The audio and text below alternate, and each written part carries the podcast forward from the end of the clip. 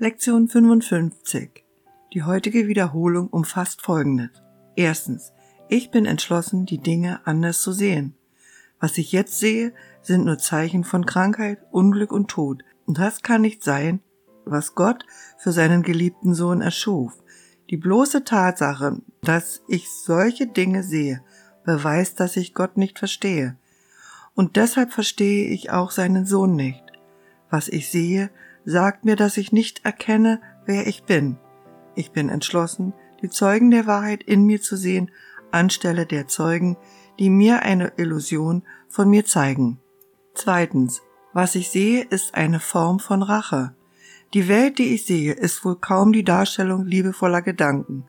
Sie ist ein Bild des Angriffs von allem gegen alles. Sie ist alles andere als eine Spiegelung der Liebe Gottes und der Liebe seines Sohnes. Es sind meine eigenen Angriffsgedanken, die dieses Bild entstehen lassen. Meine liebevollen Gedanken werden mich von dieser Wahrnehmung der Welt erlösen und mir den Frieden geben, den Gott für mich bestimmt hat. Drittens. Ich kann der Welt, die ich sehe, entrinnen, indem ich Angriffsgedanken aufgebe. Hierin liegt die Erlösung und in sonst nichts. Ohne Angriffsgedanken könnte ich keine Welt des Angriffs sehen. Wenn die Vergebung wieder Liebe in mein Bewusstsein einkehren lässt, werde ich eine Welt des Friedens, der Sicherheit und der Freude sehen.